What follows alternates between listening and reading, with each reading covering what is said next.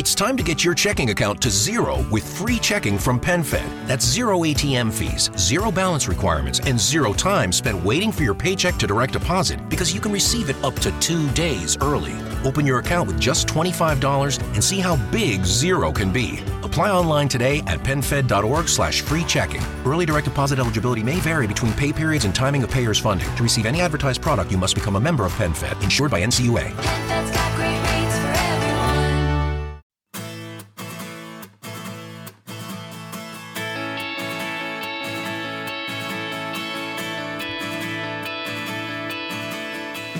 Bienvenido a Eureka, un podcast de Milcar FM sobre innovación, productos y curiosidades sobre los mismos. Mi nombre es Fran Molina y si me lo permites, estaré encantado de poder compartir contigo este espacio de entretenimiento y aprendizaje.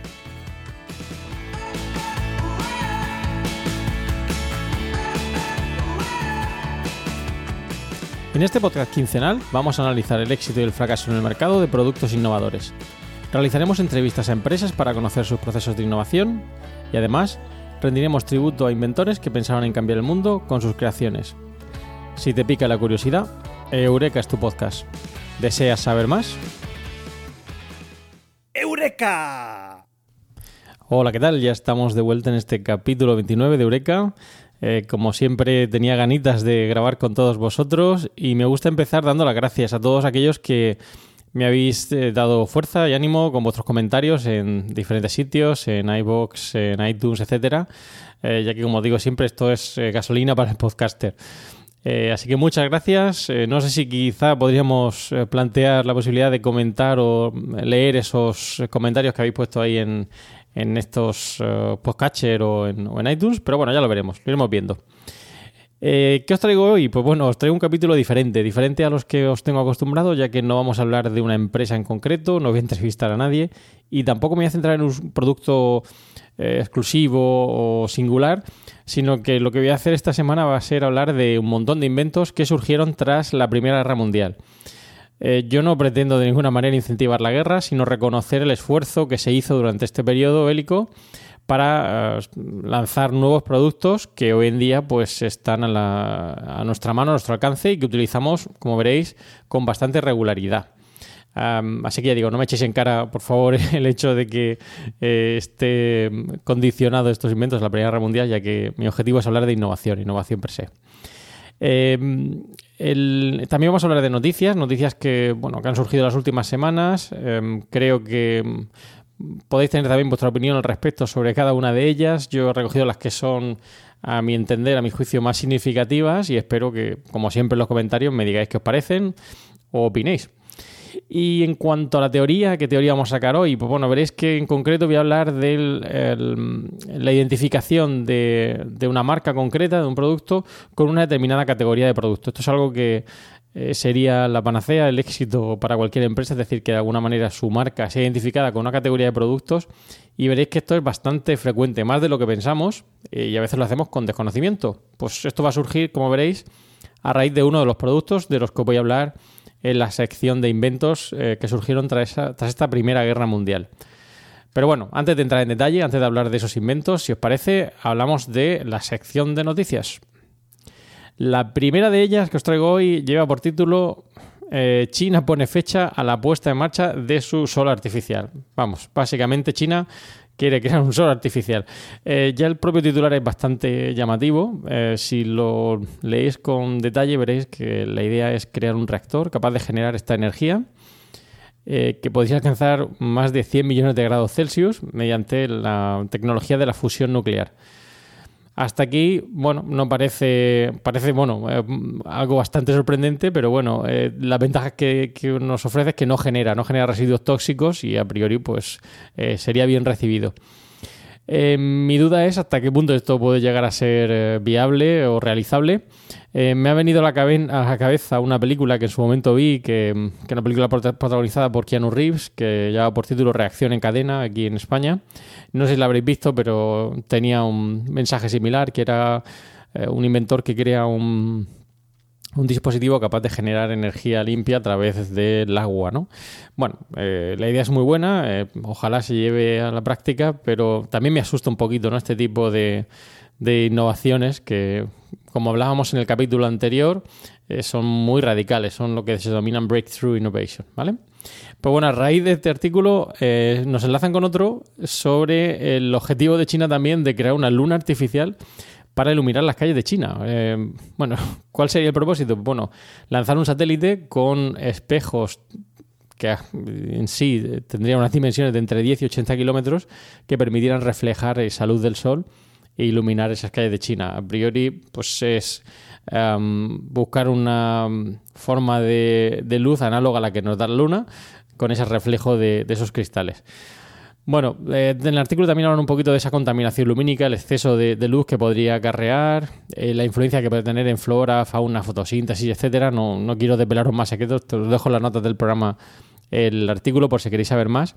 Pero bueno, son innovaciones, como os decía, radicales, esas eh, innovaciones que nos plantean en, esto, en este artículo, que a priori parecen interesantes, recomendables, pero que me genera mucho recelo saber hasta qué punto esto puede ser realmente lle- llevado a la práctica. La segunda noticia que os traigo hoy es una noticia am, de la cadena Kentucky Fried Chicken, que dice así, Kentucky Fried Chicken cede el mando de su innovación a los consumidores en, esa, en una iniciativa de crowdfunding. Bien, eh, llama la atención por primero por la cadena en sí, por, porque Kentucky Fried Chicken haga esto, y también por el titular, ¿no? Ceder el, o otorgar el mando de su innovación a los consumidores, que no sería más que um, lo que se denomina el concepto de marketing eh, customer empowerment, es decir, darle a esos clientes el poder de decidir qué es lo que va a hacer la empresa en términos de innovación. Bueno, puede ser un- una idea loca, de alguna manera. Es una forma de descargar de trabajo a la empresa, pero también es muy arriesgada. El objetivo, como nos pone en el artículo, es que sean los fans de la marca quienes aprueben esos proyectos que se van a llevar a cabo. Um, y entre ellos, bueno, hay, en el- hay un vídeo dentro del artículo que os recomiendo que le echéis un vistazo porque, bueno, aparecen eh, inventos de lo más estrambóticos como una um, mesa de cartón de picnic con formato de Kentucky Fried Chicken, lo mismo con una piscina eh, por- plegable o portátil, ¿no? Para poner en casa. Bueno, son ideas que, bueno, no sé hasta qué punto Kentucky Fried Chicken ah, le, puede, le puede resultar interesante, aunque no deja de ser un artículo bastante mediático por lo que supone, ¿no? Ceder ese mando de la innovación a los consumidores. La tercera noticia que os traigo hoy es un invento que me ha llamado mucho la atención. Es un invento o un artículo que nos habla de inventos relacionados con váteres que no requieran de alcantarillado. Eh, no sé si sois conscientes, y ahí lo pone el artículo, de que más de 2.300 millones de personas no disponen de buenos sistemas de saneamiento. También esta semana, a raíz del Día Mundial del Agua, eh, nos eh, ponían de manifiesto el hecho de que casi un tercio de la población mundial no tiene acceso al agua potable. Algo que para nosotros pues es algo eh, de nuestro día a día, ¿no? que es lo que no, quizá muchas veces no le damos importancia, para muchas personas es algo muy, muy relevante. ¿no? ¿Qué supone esto? Pues bueno, que si no tenemos eh, váteres eh, inodoros em, eh, en condiciones, pues al final esa materia fecal acaba en estanques y ríos, que facilita por la propagación de todo tipo de bacterias, virus o parásitos. Bien, ¿qué es lo que... ¿Cómo se ha tratado de resolver este problema? Bueno, eh, supongo que de muchas maneras, pero hay una iniciativa de Bill Gates, que todos conoceréis por Microsoft, que creó en el año 2011 el premio de eh, inventar un, un váter, un váter que no, requir- no requiriera de, de ese alcantarillado. Y a raíz de entonces, pues bueno, han surgido diferentes innovaciones. Bueno, aquí os traigo un par de ellas que aparecen en el artículo y supongo que habrá muchas otras. Eh, uno de ellos es el New Generator, que es un inodoro diseñado en la Universidad del Sur de Florida, en Estados Unidos, que filtra los contaminantes con, con una membrana. O el proyecto de eh, Biomass Controls, con sede en Connecticut, en Estados Unidos también, que sería una refinería de tamaño de un contenedor de transporte que calentaría los desechos para producir material rico en carbono eh, y utilizarlo fer- eh, como fertilizante. Bien, eh, el objetivo, pues bueno, crear este váter sin alcantarillado no deja de ser una iniciativa eh, muy loable, muy recomendable también para aquellos investigadores que están en este campo y les deseo lo mejor. Eh, obviamente esto a la larga lo que supondría es que tendríamos que abaratar los costes de, estos prototipos que supongo no sean económicos am, hasta un nivel que pueda ser asequible, ya que estamos hablando de gente que si no puede disponer de estos sistemas de saneamiento, eh, probablemente sea por, probablemente no, seguro que será por falta de recursos. Así que habría que hacer que estos eh, prototipos pudieran llegar a ser accesibles de manera global. Y la última noticia, una noticia que me toca eh, cerca, porque si una noticia eh, que, como veis, se está desarrollando en Denia, en Alicante, eh, lleva por título Para sentir el mar, eh, mejor dormir en él. Y bueno, básicamente es un sistema, una vivienda, una habitación que permitiría estar flotando o bien anclada a un muelle o, o en un río, en un lago, etcétera.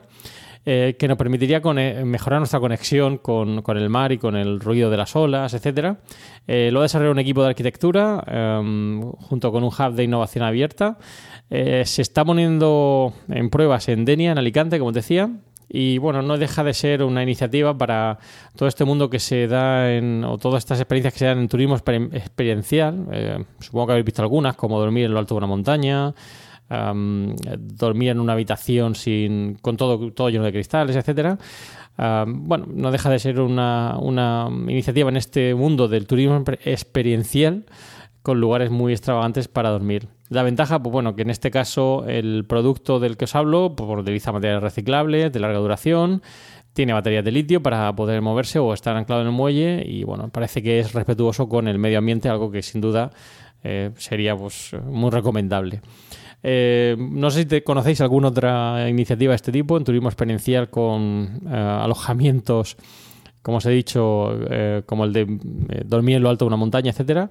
Pero bueno, si conocéis alguno, me encantará oírlo, como siempre, en vuestros comentarios o en redes sociales, que ahí me tenéis.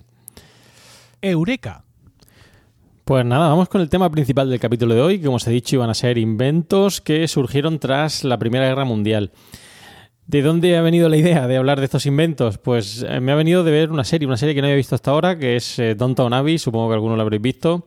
Se desarrolla en momentos previos y posteriores a esa Primera Guerra Mundial y bueno, pone de manifiesto, como os he dicho, pues bueno, esa gran cantidad de inventos que, surgieron tras esa, tras esa Primera Guerra Mundial. Una Primera Guerra Mundial que supongo que sabréis eh, fue también reconocida como esa gran guerra, con más de 9 millones de muertos, con importantes cambios tanto a nivel social, eh, desarrollo tecnológico, etcétera, y que dio lugar a esos inventos. Mi objetivo, como os he dicho, no es incentivar la guerra de ninguna manera, sino reconocer ese esfuerzo que se hizo durante este periodo bélico para lanzar estos nuevos productos. ¿Qué inventos? ¿Qué inventos se lanzaron o surgieron tras esa Primera Guerra Mundial? Pues probablemente el primero de ellos eh, es el más conocido, que es el de la penicilina. Alexander Fleming descubre la penicilina en 1918 y ayudó pues a que toda esa cifra de muertos que hay ahí pues no fuera incluso mayor, eh, consiguiendo paliar en cierta medida ese aumento en el número de muertos. Otro invento que quizá no es tan conocido por todos vosotros es la cremallera. La cremallera eh, fue un invento que también se desarrolló tras, eh, la durante la Primera Guerra Mundial y el objetivo era pues eh, conseguir un cierre rápido para que la ropa no se aislara del frío. Fue inventada por eh, Gideon Sundback eh, y consiguió crear ese sistema que hoy en día todos utilizamos o muchos de nosotros utilizamos en nuestra ropa. Además, permitía también que cuando sonaban las alarmas para ir a los refugios, pues las personas pudieran ponerse la ropa rápidamente eh, y no tener que ir abrochando botones, etcétera. Em, otro producto, otro producto que surgió tras esa Primera Guerra Mundial, mundial fueron las toallas sanitarias. Este es uno que no conocía em, y es fruto también de la escasez de algodón, de algodón que se dio durante este periodo. Em, fue entonces cuando una empresa, Kimberly Clark, que veréis que sale más adelante, em, This podcast is sponsored by Jabra Enhance. Getting hearing aids is no picnic. It's expensive, confusing, time consuming, right? Actually, no. With the Jabra Enhance Select and Premium package, you can get state of the art hearing aids and professional care without the hassle. Jabra Enhance offers advanced rechargeable hearing aids delivered to your door for thousands less than you'd expect. No offices, no waiting rooms. Just take the online hearing test to personalize your hearing aids. Enjoy speech clarity, noise reduction, and hearing technology that adapts to your unique sound environments. And the audiology team can provide adjustments to your hearing aids remotely on request for three years. And the best part, you'll likely pay thousands less than if you went to a traditional audiologist. And now, for a limited time, save $200 when you order Jabra Enhanced Select Hearing Aids with promo code PODCAST. Go to JABRAenhance.com, enter promo code PODCAST to save. JabraEnhance.com, code PODCAST. For eligible individuals 18 and older in 50 United States and Washington, D.C. with mild to moderate hearing loss only. Audiology team may not be able to program hearing aids for some types of hearing loss. See website for details and important safety information. crea un producto con un material que es cinco veces más absorbente que el algodón y que eh, si era producido en grandes cantidades conseguía pues reducir el coste y al final el precio final. Bueno, empieza a utilizarse en las vestimentas para el personal sanitario. Tras la Primera Guerra Mundial, obviamente, pues la demanda cae, Pero entonces la empresa crea un, producto que es el Celu Cotton, que sería eh, pues un producto que empezaría a venderse al público en 1920 y que, eh, ya digo, eh, se utiliza hoy en día en el mundo de la sanidad. Otro invento también, eh, quizá no tan conocido, es el de las máquinas portátiles de rayos X. De nuevo, fruto de este conflicto bélico, era necesario hacer diagnósticos en el campo de batalla y entonces eh, precisamente Marie Curie, que seguro conocéis, crea esa máquina de rayos X portátil que permitió pues, hacer ese diagnóstico para aquellas personas que tenían heridas graves y había que saber realmente qué es lo que les ocurría.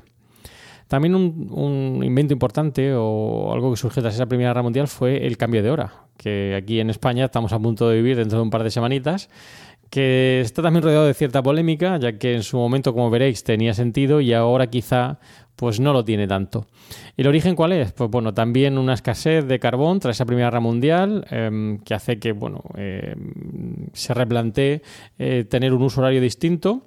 En este caso no se aprovechaba suficientemente la luz del sol por la mañana y se plantea cambiar esa hora que permitía asegurar una hora más de luz por la mañana, que permitía ahorrar esa, esa luz que no era necesario encender en las fábricas, etcétera, ya que utilizábamos la luz solar.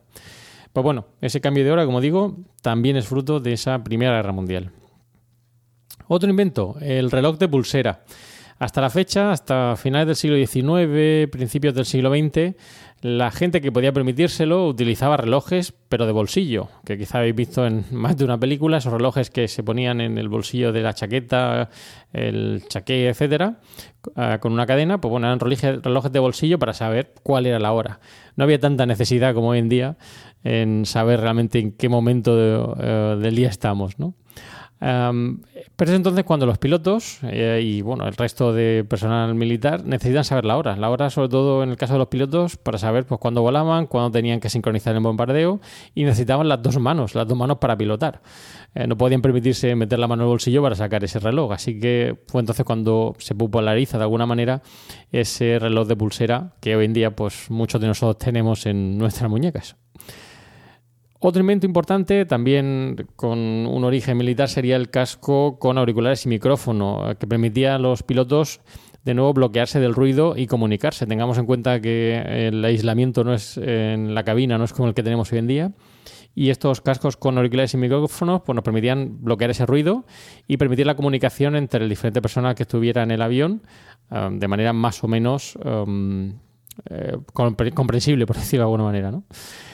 Eh, otro invento bélico, pues el tanque. El tanque, que fue en su origen denominado el bote de tierra, fue un vehículo blindado que permitía avanz- avanzar entre las trincheras y que, bueno, como sabéis, pues tuvo un auge no solo en la Primera Guerra Mundial, probablemente más, incluso en la Segunda, ya que permitió decantar la balanza eh, en el caso de grandes batallas permitiendo arrastrarse, permitiendo pues, pasar las trincheras, sobrepasar las trincheras y no y re- reduciendo el número de bajas militares.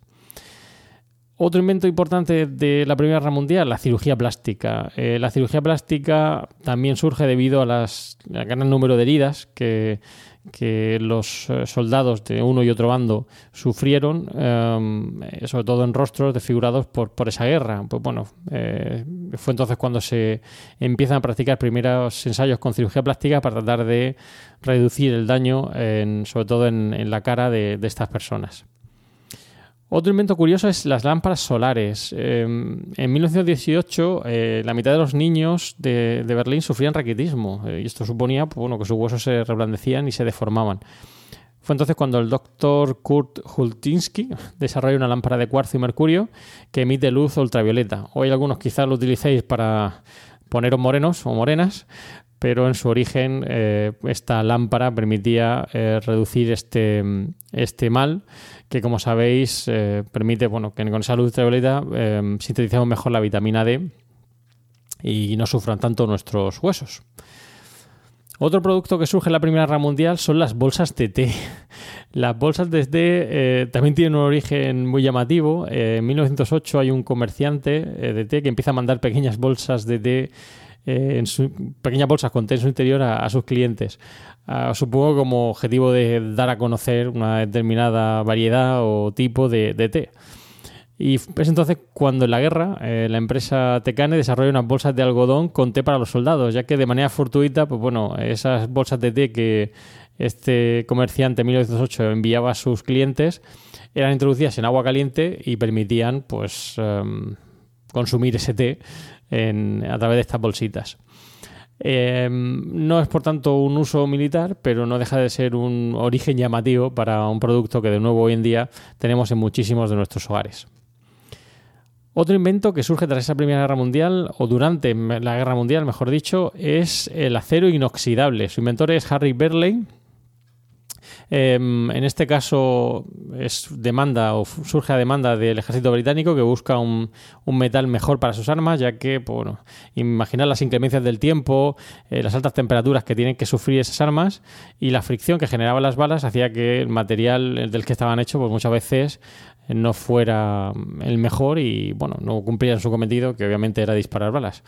Fue entonces cuando este inventor descubre que se añadía cromo a ese acero, genera- generaba este acero inoxidable. De hecho, algunas de las noticias que he encontrado lo atribuyen al hecho de que, bueno, eh, fue casi fortuito porque a la hora de mezclar eh, carbón, perdón, cromo con acero eh, y lanzarlo en, en residuos se dio cuenta que al cabo del tiempo, pues podía sufrir las inclemencias del tiempo sin estropearse y, bueno, ya no sabemos hasta qué punto eso no es cierto, pero lo cierto y verdad es que es un producto que surge tras esa Primera Guerra Mundial eh, a raíz de esa necesidad, entre comillas, de um, evitar que las armas se deterioraran.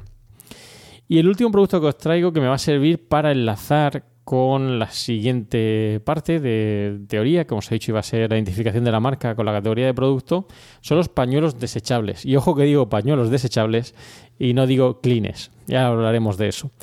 Eh, los pañuelos desechables eh, tienen un origen también en esa Primera Guerra Mundial, ya que empiezan a ser utilizados como máscaras antigas, debido de nuevo a la escasez de algodón. En 1920 eh, se empieza a comercializar un pañuelo suave y fino, y en 1924 empieza a venderse como producto de limpieza de maquillaje.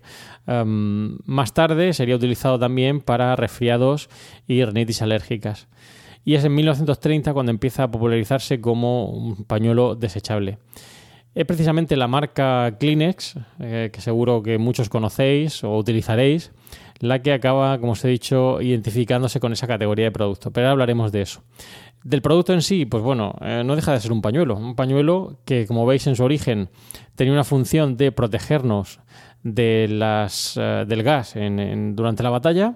Posteriormente se utiliza para mm, limpiar los restos de maquillaje y más tarde como pañuelo desechable para resfriados y rinitis alérgica. Un producto tan sencillo como un pañuelo de papel y con tantas eh, utilidades o funciones eh, a lo largo de su historia.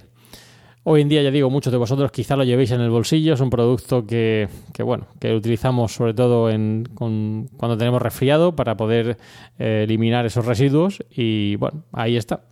Bueno, espero que os hayan llamado la atención todos estos inventos. Eh, a mí por lo menos sí que me parecen, algunos los conocía, otros menos, sí que me parecen interesantes o curiosos de conocer.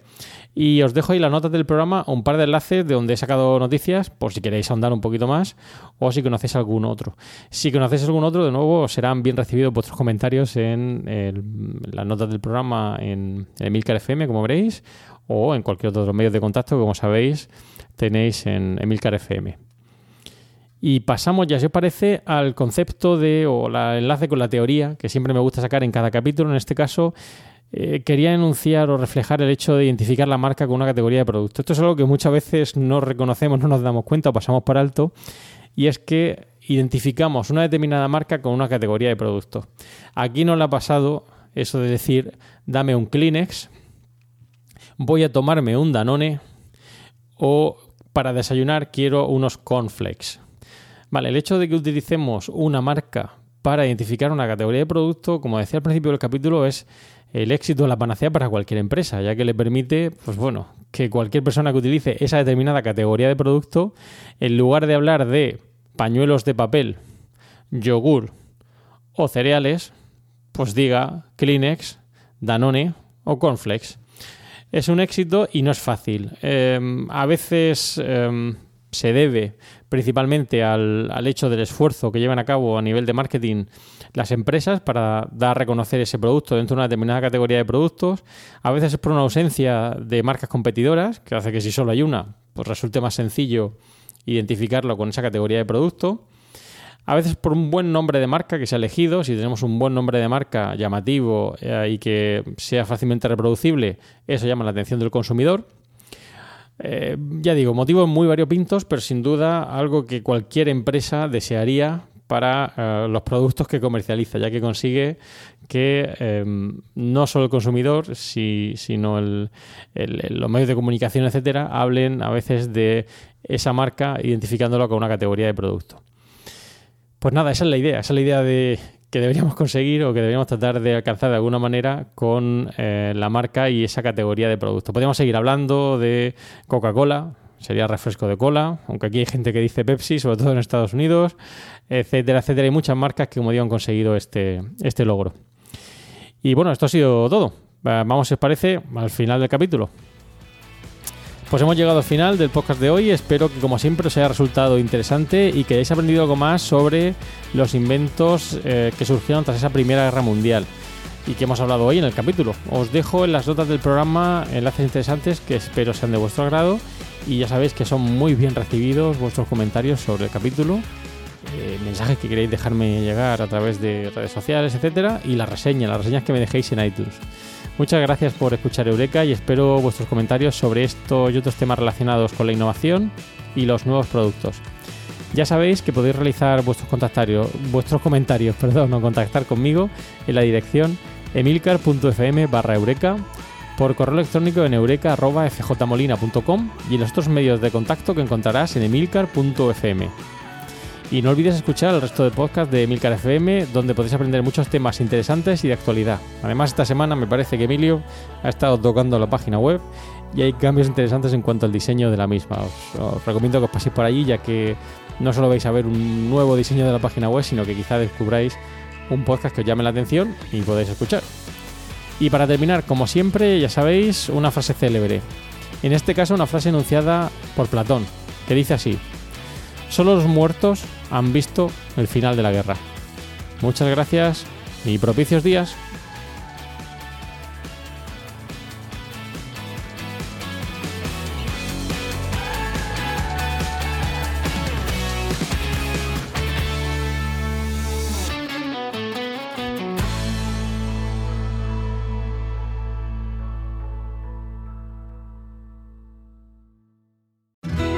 Key West, we were out before it was in.